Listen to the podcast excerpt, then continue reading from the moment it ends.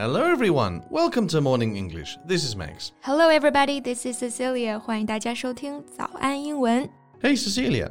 Do you know who Elliot Page is? Sounds familiar. Do you remember the precious pregnant teacher in Juno? Have you ever seen this film, Juno? No, I don't remember watching that film. Ah, she is the girl who constructs dreamscapes in Inception. Does that ring a bell?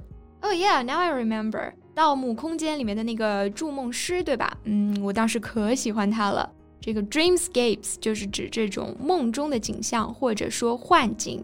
那看过《盗梦空间》的同学，应该都会对这个词有特别深刻的印象哈。So that film did ring a bell. 嗯，刚刚 Max 在提醒我讲这个短语哈，ring a bell 在这里表示引起共鸣，使人想起某事，常常用在听起来熟悉，但是回忆不起具体细节的时候。其实很好理解啊，当你突然听到一个很熟悉的名字的时候，你是不是觉得就好像有一个小铃铛在你的脑袋里叮铃响了一声啊？所以这个 ring a bell 就非常的形象了。 Mm, you did a good job. so, what's your impression of Elliot Page? Mm, as I said, I like her acting in Inception. I think she is pretty, and I have this vague impression that she is lesbian, right? Well, you must have not paid much attention to his news for a while. His? What do you mean? Well, she used to be a she, but now she is a he, so he is now a he. What are you talking about? 好吧，那我们待会儿就来听 Max 给大家解释一下啊。 在节目的开始，给大家送一个福利，今天给大家限量送出十个我们早安英文王牌会员课程的七天免费体验权限，两千多节早安英文会员课程以及每天一场的中外教直播课，通通可以无限畅听。体验链接放在我们本期节目的 show notes 里面了，请大家自行领取，先到先得。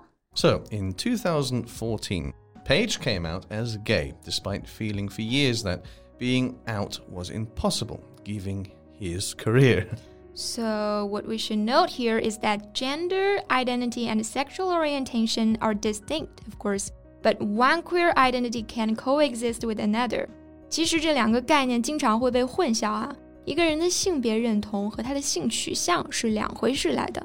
像我们说的，跨性别者是对自身的性别认同层面的，而同性恋呢是性取向层面的。那性别认同我们叫做 gender identity，性取向叫做 sexual orientation。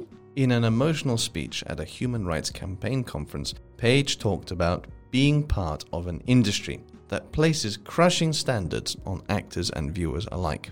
对他从事的行业呢，肯定会把很多条条框框和压力强加在他的身上。You know, I do remember the actor started wearing suits on the red carpet, and he made a masculine wardrobe a condition of taking roles. So that must be after he came out. But uh, since he chose to change his gender to male eventually, I guess the daily discord was still unbearable. Although the difference between how she felt before coming out as gay to after was massive, the discomfort in his body never went away. Is it possible that the isolation forced by the pandemic brought to a head Page's wrestling with gender? Because you know, he had a lot of time on his own to really focus on things that he used to be avoiding. 我觉得这个疫情啊，也有可能是很重要的一个原因啊，因为他一下子多了很多的时间去思考自身的这些事情，那他想要结束这种挣扎的愿望也就变得更为迫切了。那 bring something to a head 就是指使问题尖锐化。或者使某事到了紧要的关头。 Well, that sounds like a reasonable explanation. Eventually, shame and discomfort gave way to revelation. Yeah, it's good that he was finally able to embrace being transgender and letting himself fully become who he is. Yeah. So this led to a series of decisions. One was asking the world to call him by a different name, Elliot, which he says he's always liked. Well, a new name could be a new start. Yeah. And another decision was to get top surgery. Top surgery refers to the surgical procedures on the breast or of transgender patients. 那这个 top surgery 就是指为了和性别匹配而切掉乳房或者说隆胸的性别确认手术。Yeah, I remember when he posted his disclosure on Instagram, people were shocked. Mm, Like many trans people, Paige emphasizes being trans isn't all about surgery. For some people, it's unnecessary. For others, it's unaffordable. Right. And I think that for the wider world, the media's focus on it could sensationalize transgender bodies, inviting invasive and inappropriate questions. 我觉得过分关注这些手术，其实有一点故意炒作跨性别者身体的嫌疑哈。这个 sensationalize 就是指故作耸人听闻的夸张某事，或者说大肆渲染某事。 Right. To exaggerate a story so that it seems more exciting or shocking than it really is. But Page describes surgery as something that, for him, has made it possible to finally recognize himself when he looks in the mirror, providing catharsis he's been waiting for since the total hell of puberty. 嗯，这个 catharsis 就是指精神发泄或者说情感宣泄，也就是说通过改变自己的身体， 他能够把青春期以来的痛苦都宣泄出来了。Since so much of his energy was spent on being uncomfortable in his body, fortunately, now he has that energy back. It has completely transformed his life. So, what will it mean for his career? Well, Page has appeared in many projects. He also faced challenges landing female leads. Oh, of course, because he didn't fit Hollywood's narrow mold. Yeah. Since his Instagram post, his team is seeing more activity than they have in years. Many of the offers coming in are trans related, but there are also some dude roles. Oh, that's good. I always thought trans actors would really be considered for cisgender parts. A Max，你有没有觉得好像这些年我们看到了更多是由这种男性转为女性的名人，而像 Page 这种女性转变为男性的就会比较少一些。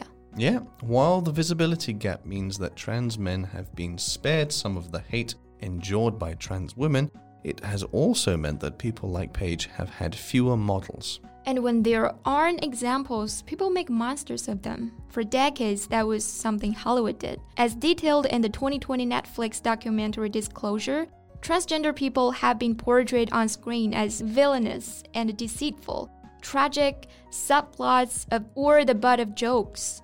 过去的好莱坞影视作品当中，这种跨性别者的角色总是非常负面的。Today, there are many out trans actors, directors, and producers storylines involving trans people are more common and more respectful. Yeah, and sometimes that aspect of identity is even incidental rather than the crux of a morality tale.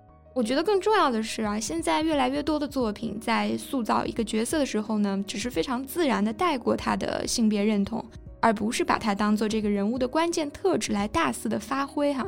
我觉得这个是很好的一个转变。yeah, and yet Hollywood can still seem a frightening place for LGBTQ people to come out. But whatever changes might lie ahead, Page seems exuberant about playing a new spectrum of roles. 是的，那也祝福他能够以真实的自我面貌，在他的事业和他的生活当中焕发出新的光彩。 好了，这期节目就先到这里。So, thank you so much for listening. This is Max. This is Cecilia. See you next time. Bye. 今天的节目就到这里了。如果节目还听得不过瘾的话，也欢迎加入我们的早安英文会员。 成为会员，您就可以无限畅听我们每天一场免费的中外教直播课，以及两千多节原创系统课程了。今天我们限量送出十个七天免费试听权限，试听链接放在我们本期节目的 show notes 里了，请大家自行领取，先到先得。This podcast is from Morning English. 学口语就来早安英文。